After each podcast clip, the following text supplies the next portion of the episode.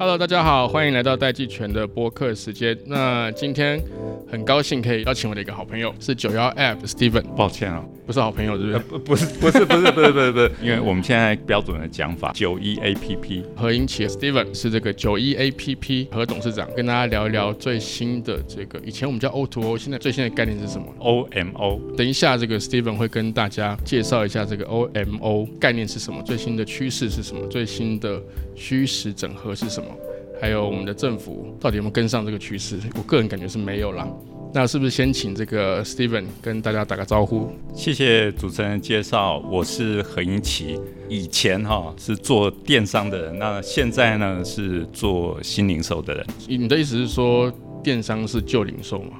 哎，没错。而而且而且现在大家都在讲电商要退场了。甚至要被淘汰了。当初当当然二十年前他真是放弃未来，对，是当当时一个新的潮流了。因为我记得这个时间很早哎，那大概是我印象中是我大二大三的时候。真的吗？你有这么小？一九九一九九七九八年，对，大概是九八左右。九八年，对。那那个时候你们你怎么开始进入当时的这个电商？当时其实进入电商也也蛮理所当然的啦，因为当初是整个互联网产业嘛，正就是方兴未艾，然后有一大堆就是新的哦非常特别公司哦在开始在这个纳斯达克上市嘛，所以那个算是一个很大的一个浪潮。没错，那那时候我们在就是台湾也看到，就觉得说。有些商业模式其实也应该在台湾可以做起来啊，所以我们那时候就从呃西武系一倍的模式，然后阿玛荣模式哦，我们就开始就是走在最前面，呃，就就开始发展台湾的市场。因为我的印象中，就是在 Steven 之前好像没有电商教父啊。其其实应该是这样讲啊，有一句成语叫前无古人啦。呃，我很不愿意用这个。没有，其实同一个时间都有有很多人呐。对，那那。那其实是这样啊。那通常哈，如果说还有一些美称最后还留着，通常是还活着的，对，是活着的人，是幸存者了。嗯，那那我们常常讲说，我们幸存，然后有人讲说啊，你你要很厉害，我们觉得到。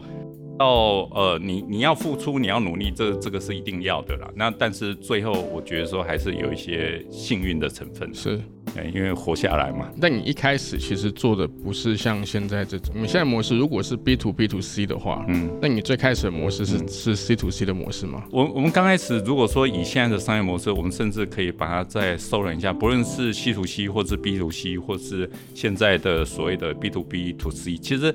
总归来讲，这样的模式都是中心化模式。是，那中心化模式就是以平台自己为中心，会员是他的，对，会员的所有权是他，都不是这些品牌的。那我们现在做的商商业模式呢，是以品牌它为中心。那如果以平台来讲，就是去中心化模式。嗯嗯嗯。所以我们现在大概就是这个方式跟以前是差蛮多的。有一个说法是说，九一 A P P 是这个零售行业中的台积电。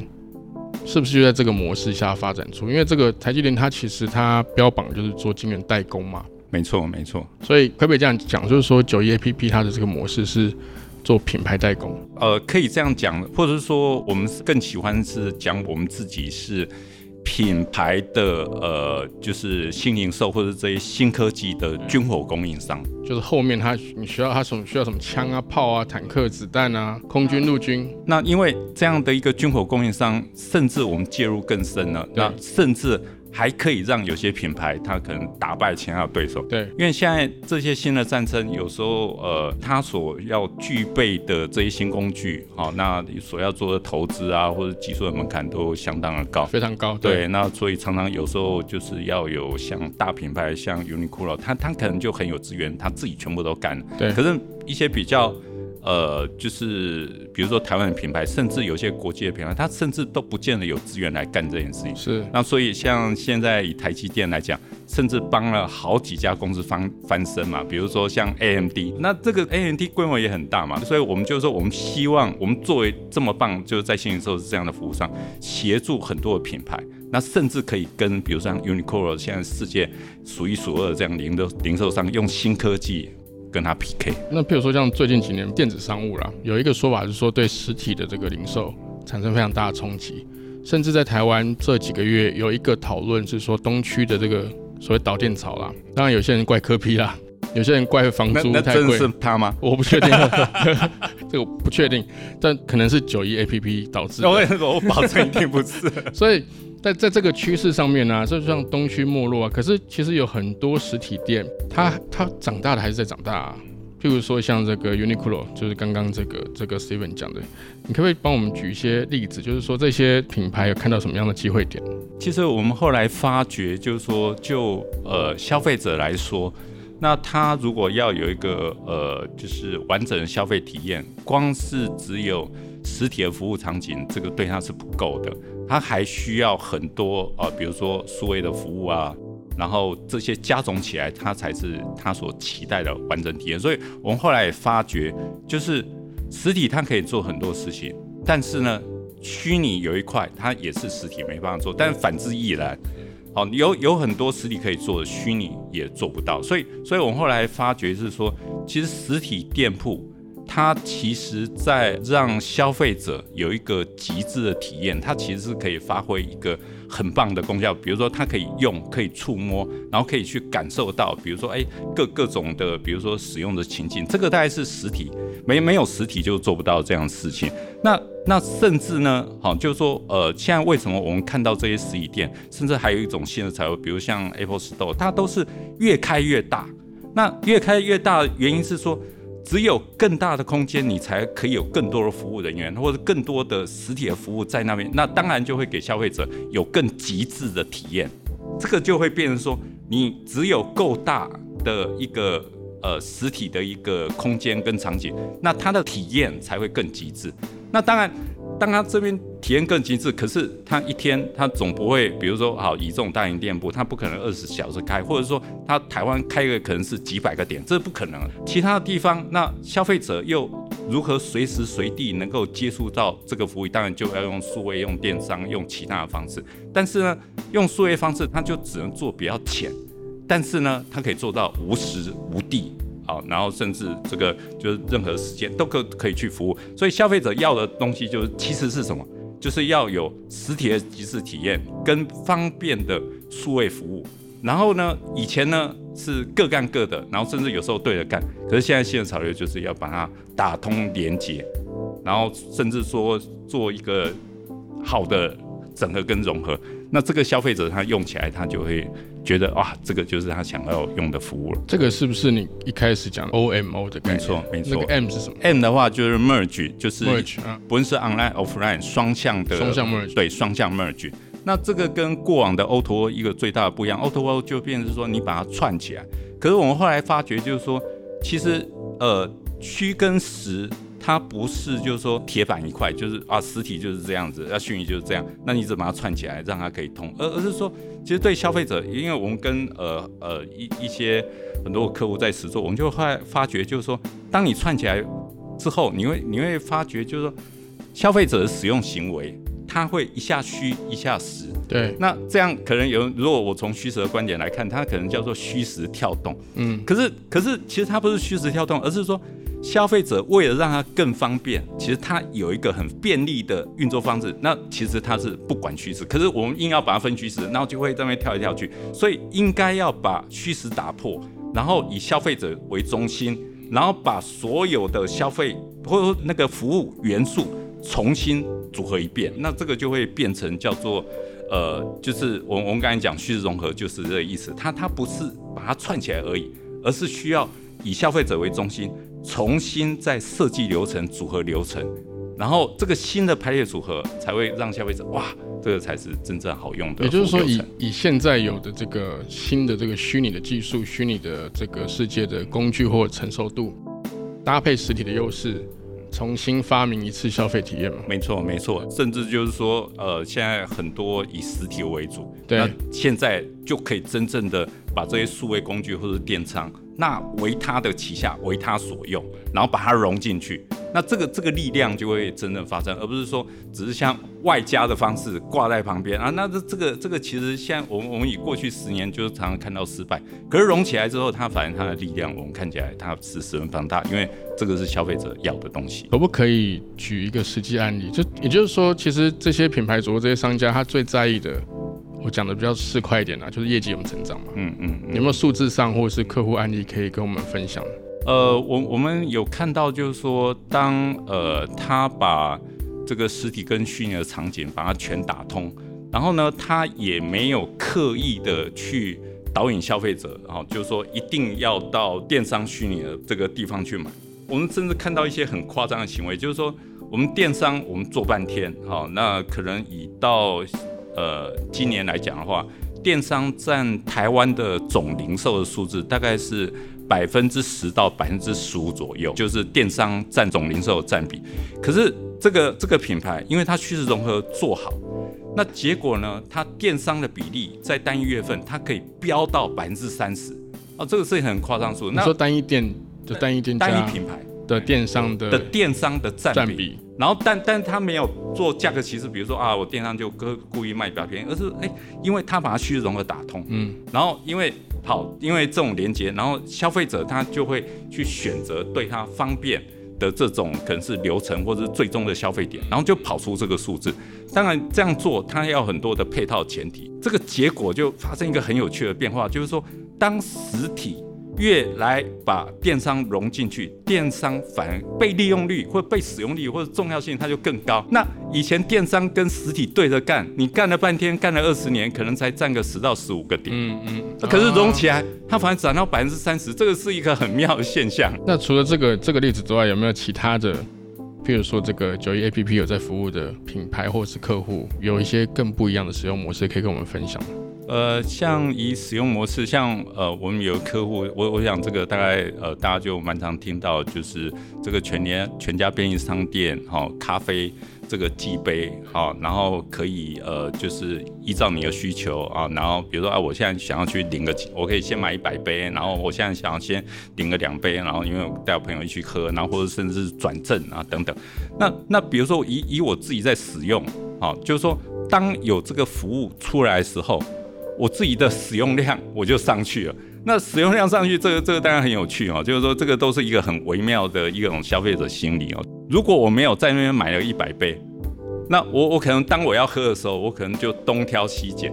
可我买了一百杯，我可能在 当我需要喝咖啡，我先找有没有全价，然后我去兑换。所以因为这样，真的他就哎，你你换个角度，就说可能全台湾会喝咖啡的杯数，一年下来就这么多杯，可是他就先把它 book 住。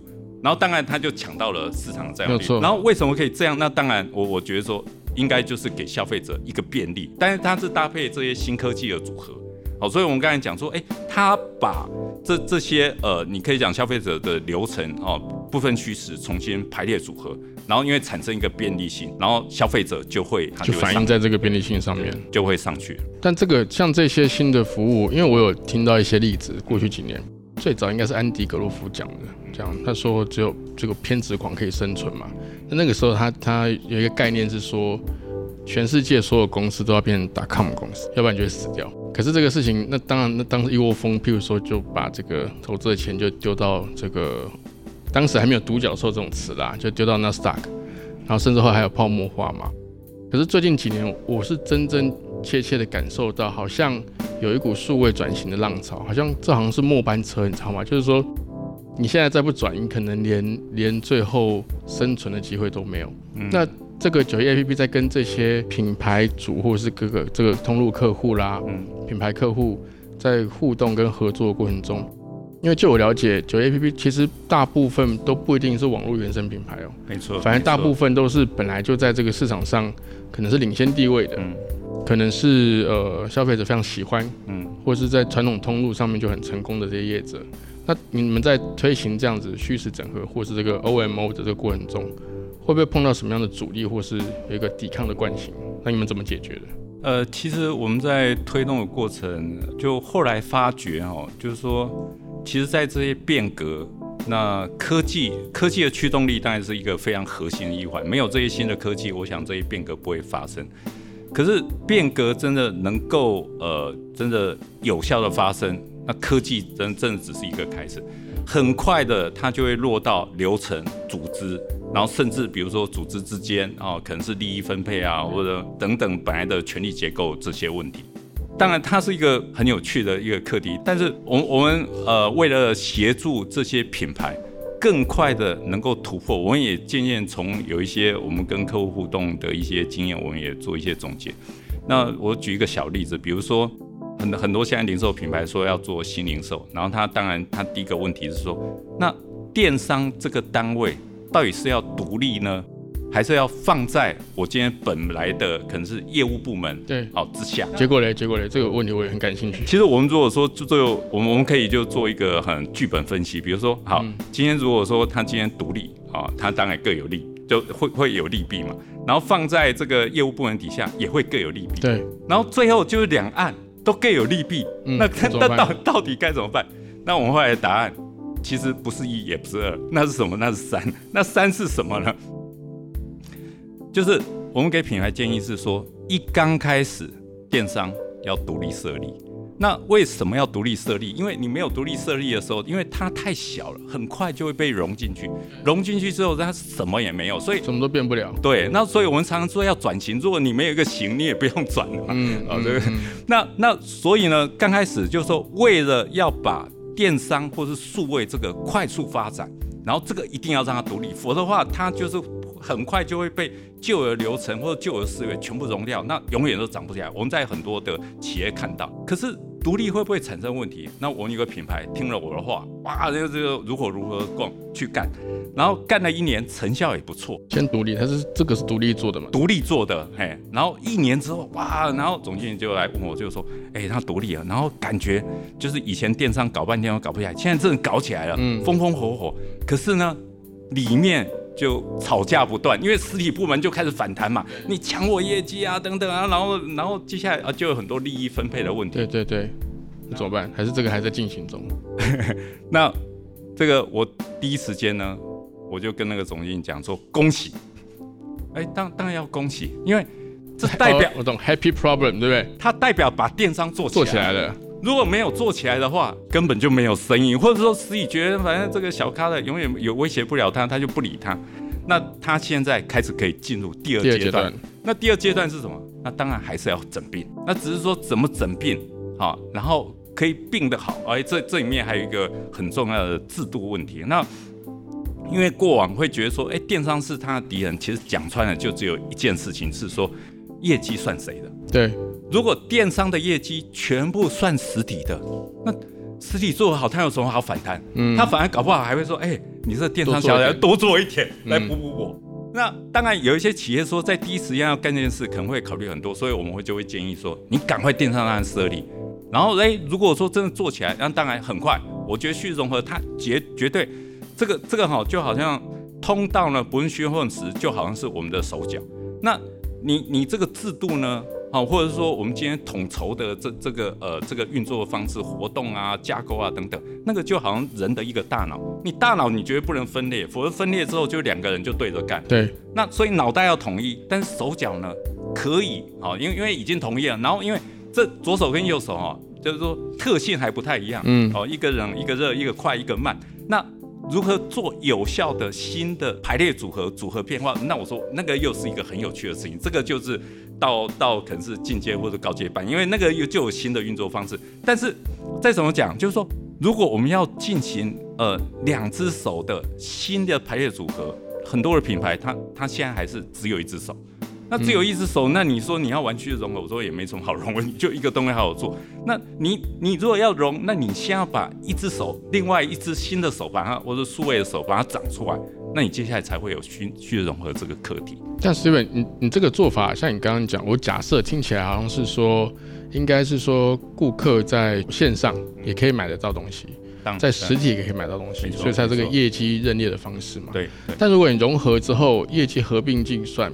那原本负责线上的这个业务的人，也就是说他的这个绩效表现也要加入实体的销售。呃，其实刚开始的话，我们就会给他用 double counting，好，就是说两边都算，都先给。哎，对，就是说数位的算实体，实体就不会反对，因为现在实体可能占了百分之九十嘛。数位的你没有拿走啦。对，然后数位的那那他到底做的好不好？因为他还有很多操作，还有很多发展空间。对，操作的细节，然后怎么怎那我说数位还是只看数位的哦，这样知道，就这个有点像是抗排斥啦，就是说你其实你让实体发现到说数位增长并不会影响到它的业绩，而且你可以把它算进去。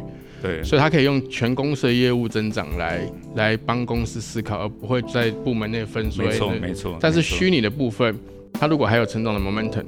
你其实是刚刚 Steven 你讲那个 double counting，还是让这个 EC 或者是这个行动购物，还是让它继续往上升嘛？所以，所以我们后来就是也发觉，跟客户这种互动下来哦，就是说你给他工具，很多事情还是不会发生。对，甚至呢，要有像顾问来协助客户，因为客户在执行面会碰到很多问题。那你像你这种 consultant，你有另外收费吗？嗯，有啊，有。那那我好，我另外一个更更感兴趣的问题是这个。我直觉感觉你们有这样的规模，因为因为可能据估计你们现在呃每年的这个在你们的平台上完成的交易额，嗯，你超过一百亿嘛？对。那数据算谁的？是品牌组的还是？啊，当然是品牌组的。但是你们可以分析，呃，因因为品牌也希望我们帮他分析。这个是很特殊的状况，因为通常啦，嗯，通常军火供应商是不会获得这么多的信任的。这个一定是客户很信任你们。这个这个是其一，好，就是说我们因为呃，我们算就是说，如果就服务产业来讲，我们算是 B to B，没有错。那我们在 D four，我们就要替客户哦管理好这些资料，或者保护好这些资料。所以不是卖完就算了。对，这这是我们职责。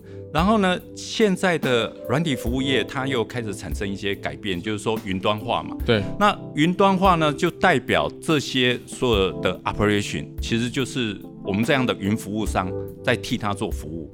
哦，那所以这个也是跟旧软体啊，这个不一样，就是说 SI 不一样。我们 default 就是帮他管资料了。是。那当然，客户可以是说啊，就是说他不需要我们。对他做资料服务，但是我们帮客户做资料服务，其实是呃有近水楼台之便呐。我们这很方便就可以替他处理。因为经过你，对对对，这资料也是你在放在云端的，是你处理的。我们我们甚至我们现在有一个 data team，然后所以说客户他就也会喜欢采用我们这个服务，因为对他就是很方便。然后不然的话。资料要出来，哇，这资料出来，这个大家都考虑很多治安的各种事情，那大家对，然后接下来我们不但就近服务，然后有一些可能在执行上面对品牌它也更安全、更安心了。所以其实你们还要处理到治安的问题啊，因为资料在这，没错。那你们现在开始会提供，譬如说数据分析，或是找出这种高消费或高获利的潜在用户。给客户嘛，可不可以跟大家解释一下你们怎么做的？呃，接下来当然就是其实还是回到呃这个我们在行销研究行之有联嘛，哦，就是说你可以分几个项目，哦，这个消费频次啊、消费金额啊，然后这几个面向，然后我们去抓出高潜力客户。其实我们自己在看，哈，虽然现在有很多分析方法，它这个运算能力的提升嘛，所以以前呢是一群一群在算，现在可以。我把就是可能标到某位消费者，然后我再去呃去分析出，哎，这个消费者他的属性是比较类似像哪一群，哦，就是我我可以那个整个因为演算能力的提升，我可以把它算得更细。可是我我我觉得其实最重要的事情是说，不管贴了多少标，或者我们做做了多少精密的分析，那分析完了之后，以过往来讲，接下来就开始锻炼了，就是分析很棒啊，然后接下来要怎么做？所以接下来。如何扣住跟消费者？比如说，我如何让消费者可以知道，希望他驱动，或者希望他接收到什么讯息，或者我如何让他，比如获得相关的点券，我是不是可以快速的让他可以收得到？然后接下来呢，不论是虚货时的消费场景，他就可以很方便去运用。然后在那边如果运用产生行为，哎，接下来又回到资料中心，资料了，对，然后再运算，看有效没有效。所以核心就是说，如何把这样的回圈。能够把它打起来，我我们认为是说，现在如果以新营收，我觉得最大威力是在这一块。那当然这一块打起来，好，那当然大家会有想说啊，那 AI 在什么地方？这个现在也大家常讲嘛，你没有正确的资料。那你其实哦，那个这个很多 AI 对，都都都是假的。那现在当然讲啊，那现在那个这个会下棋的 AI，那不是很厉害，都不用棋谱。那我们只能讲说，会下棋的 AI 它不会开车，会开车的不会卖东西。哦，因为我还有碰到有一个那个学生，就是说，哎，他想要做一个 AI，就类似像呃像那种呃就是私人助理，就是说呃就是可以帮 VIP 客人。好，这个买东西的这种这种可能高级的礼宾专员，嗯，那那我一听我是觉得说这个概念很好，这个也也是以后 AI 就是可以做到，因为听说嘛，那个这个有大佬讲说，以后呢，这个 AI 哈，它的 IQ 可能会有这个一万、两万还是一百万哦。哦，前几天我知道，姓孙，对，对，那场我看。可是问问题是说，嗯，今天还没有。对，那可是今天该怎么办？那那我就问说，那那接下来，那第一个我们还是要理解这样的一个，比如说帮 VIP 客人采购的这种私人助理。他到底是帮他的最重要的客户到底在做哪些事？那你你要是不清楚，你你今天就是说啊，我就要挂一个 AI，然后就可以让这些可能是大户，然后哦，可能比如说五十万、一百万拿出来买东西，我我说这个就是。就是乱讲了，这是不可能发生的了。所以，所以我们觉得说 AI 绝对是未来的潮流，但是还是要从这些很基础的，比如常见的打通、讯息的打通、知缺真要累累积。那这些我认为都会让以后 AI 它真正的跑起来。嗯嗯。那当哦脑袋长出来之后，我们再把脑袋架在我们的手跟脚之上，就就好像自驾车，自驾车它它还是要有很棒的，比如车体。那个皮椅，然后或或者说，哎，你四颗轮胎，那个那个当然都现在都行之有年。那我说，你觉得你绝对不会，就是说，你虽然有很棒的那个脑袋，可是你很多这些基本的工具跟元件有没有做好？如果没有做好，我们觉得他哪里也去不了。这个 Steven，你九一 A P P 做多久了？呃，我们是二零一三一三年，对，很短的时间呢。我们有一个共同的好朋友叫林志成，他说你们其实是一只隐形的独角兽。他他可能是两个概念，他把隐形冠军跟独角兽。合在一起，他说九一 A P P 那个 Steven 的九一 A P P 是个隐形的独角兽。那谢谢这个林总经理对我们的美誉。但是因为你也知道，说我们这几年其实政府都大力鼓吹说，台湾应该可以生出独角兽啊，然后我们应该可以对这个新创跟创新有更多的支持。在这方面，这个 Steven 有没有什么样的看法，或是还是觉得政府做的不够好？当然，这个这个会有流派或是方向哦想法的问题，就是说，那政府是不是应该支持一个私人企业啊，然后让它发展的更快？对，好，然后因为这个这个就会牵扯到，就是说，你你要是一个比较，所以说资本主义世世界啊，那你这样的做会不会比较违反所谓的公平啊等等，干扰市场竞争？对对，嗯，我我们自己当然，如果说我们自己在产业里面，我们会觉得就是说。呃，有时候因为到最后有很多的竞争啊，就是说你除了呃你跑比较快啊，你的技术能力啊等等，有时候竞争发展到一个阶段的时候，它难免它也会碰到资源战、规模战。好，这个我觉得在产业发展可能就是在第二阶段、第三阶段，它就是说随着呃这个时间，它很快就会来临。那我我会觉得就是说。台湾的企业，它其实会有一个呃母体的障碍或者市场的障碍，就是我们的这个 home market 它本身就会比较小。那所以我们自己常常碰到，比如说呃美国企业，哎，他在美国做的不错，他可是他在做国际化的时候，因为母体可以支持他在每个国家攻城略地，因为它母体够强。那或是中国的新创企业，它也有这样的现象。那主要就是母体够强，可是台湾企业。就说啊，我我今天我把我坐在台湾第一了，我把台湾市场全部拿下。可是我长出来肌肉，可能在我对海外攻城略地还是不够。这时候，那我会觉得说，如果我们希望企业长得更大、长得更快，可能就不能用一般的方法，可能就需要用一些特殊的方法。通常这个就好像这个可能就是要要选出来，可能一些值得支持的企业，让它更大。然后当然它因为更大，更容易走得出去。那这当当然是不是做这样的选择？然后那我们我们就私人企业，我们当然很乐于，我们觉得国家应该要做这样的事情。但是在政策面说这样到底是对是错？那那这个我们就比较不清楚。但是能够有足够的力量，或是这个资本市场，其实听起来就资本市场的这个支持啦。因为台湾资本市场看起来好像是比较相对落后，然后也比较保守的，所以。是不是说不管这个做法，思源的意思是说不管政府做法是什么，那有个很明显的问题，很明确的问题，就是即便在台湾有这个独角兽基因的这些企业体，成长到一个极限之后会有个天花板，那这个天花板是很明确需要从国家面或政策面才有可能打破嘛，才能够有效突破。哎，我们来试着传达给政府，刚才反正快选举了嘛，这集那个时候理论上国民党的候选人也已经抵定了，对，那希望这个两党候选人或者是可能有第三党的。候选人都可以很认真的来看待这个问题。那接下来几年九一 A P P 有什么样的布局或规划吗？当然这几年我们就是对标。就刚才讲，就是呃虚实融合。我我们甚至是这样，我们从电商旧零售走到今天，就是说我们在这个新零售这个场域里面，我们挑了 O N O 虚融合这个主题。我们后来发觉，就是说现在的工具跟流程虽然很多，可是其实在这整个市场，它障碍点并没有完全打通。我们觉得渐渐它已经不是科技的问题，而是整个。可能是从商业流程到，比如说这个我们如何做有效的哦，这个刚才主持人有提到数位转型，如何我改造旧型的组织快速往前。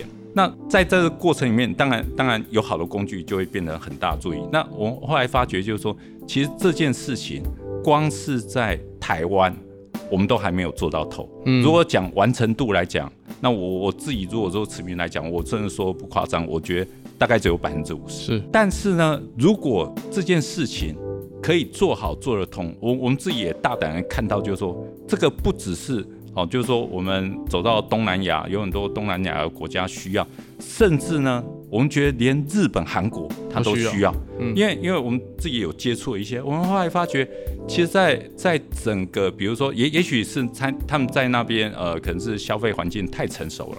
那所以有一些新流程、新科技的导入，它反而演变没那么快。嗯嗯。那接下来还是回到，就是说，比如说一个这样的一个成熟市场或者一个大市场，它为什么要采用一家台湾公司的解决方案？然后甚至呢，如果说我们要在当地，我们就要找一个可能是也是一个有规模的 partner，跟他我们要形成深的策略合作。那这个也是要讲求，比如说，嗯，那我们自己的 know how 跟实力到底发展在什么地方？所以，所以我我会觉得说，其实，在未来的就是两到三年时间，我觉得更快的让我们这个 O N O，你从技术到 know how 的发展，我们还要让它跑得更快，这是我们重中之重。因为我们也跟很多朋友我们在聊国际化，我们我们自己我们在马来西亚，我们在香港，我们现在都有分公司，我们自己也很清楚发觉到一点，就是说。如果你没有真正的硬实力，那其实哪里也去不了。你去了之后，你也要回来，那不然你甚至你就死掉，你回不来了。那那我们我们其实我们今天我们不论是在马来西亚或者是香港，我们现在也把我们的今天产品跟 know how，我们也在找一些当地的客户，我们在做 p a r run，然后这个都会让我们就是说对于现在客户的问题啊，不论是本地的客户或者是国际的客户，哎，他今天到底需要什么？然后我们也希望能够把这些痛点跟需求，让它更产品化，嗯，然后当然会有很多落地需求，但是把我核心产品打造的更强，那我那我觉得说，我们我们看起来这件事情是全世界都需要，是，那可是我们可以走到全世界哪些地方，其实还是要回到自己的母体到底有多强，所以刚才也稍微再扣一下，就是说所谓国家队，就是说，哎，我们这样一打，如果说打国际。等级的战争，哎，看起来这个不是什么几十亿台币的事情，可能是几十亿美金的事情，才打得起来。嗯，但是你说有没有机会？我们是看到机会。那甚至比如说，我们今天要跟，比如说啊，也也许我都哎日本市场，我希望跟当地也在落地经营，好，然后有很多当地资源，这样一流公司合作，这个可能也许在短期之间，可能我就不见得可以找到这样的一个合作方，但是也许国家的力量就可以帮我。对。然后找找出可能是哎，日本也很强，这个可能也许需要国家的加持，就可以让这件事情发生更快。所以，所以我觉得国家的协助并不是它可以，比如说让一件事情本来不会成的事情，然后变成功，我觉得那是不可能的。但是他绝对有能力让他一件已经是成的事情，我要花十年或者也许十五年我才能够成的，他结果用他的资源让我三五年就让它发生了。我觉得这是国家可以做的事情。好。希望我们的当政者或下一任当政者，也可能是同一个当政者。那你要不要考虑去选举一下？我不要不要，我怕我怕了。像我还我还想要那个说服林志成去选举，但我看他短期也不太可能。但总之，这个这些都是很重要的课题。希望这个再过一阵子，我们可以有机会再跟 Steven 再聊一聊，看是不是这些问题都可以顺利的解决。那也希望这个九一 A P P 多来几年都可以发展的更好更顺利。谢谢。然后谢谢 Steven，谢谢谢谢谢。其实我关注九一 A P P 已经有非常长的一段时间，他们从开始创办这个新的模式、新的平台，中间还有一度并购了我另外一个好朋友的公司。其实大家都非常期待他们的发展，但其实从他们进入市场之后，我心中一直隐隐的替他们担心，会不会在台湾成长的速度非常快，很快就会碰到天花板？从市场观念来看，台湾实在是不 juicy，它没到那么小，小到说啊，就是可以放弃，作为实验场也是可以的。那这次跟 Steven 聊这么多。其实感觉起来，他们在台湾的动能成长的这个速度，的确就如当时大家的预期一般，很快就到达这样的规模跟水准。但同时也很快就碰到现在的这个台湾的天花板嘛。但这天花板有时候不是靠自己就可以突破的。接下来他们有更进一步的计划往东南亚发展，我认为这是一个非常好的契机。如果能够妥善搭配这个我们政府的南进政策，应该会有不错的成绩。我们密切关注九一 A P P 的后续发展。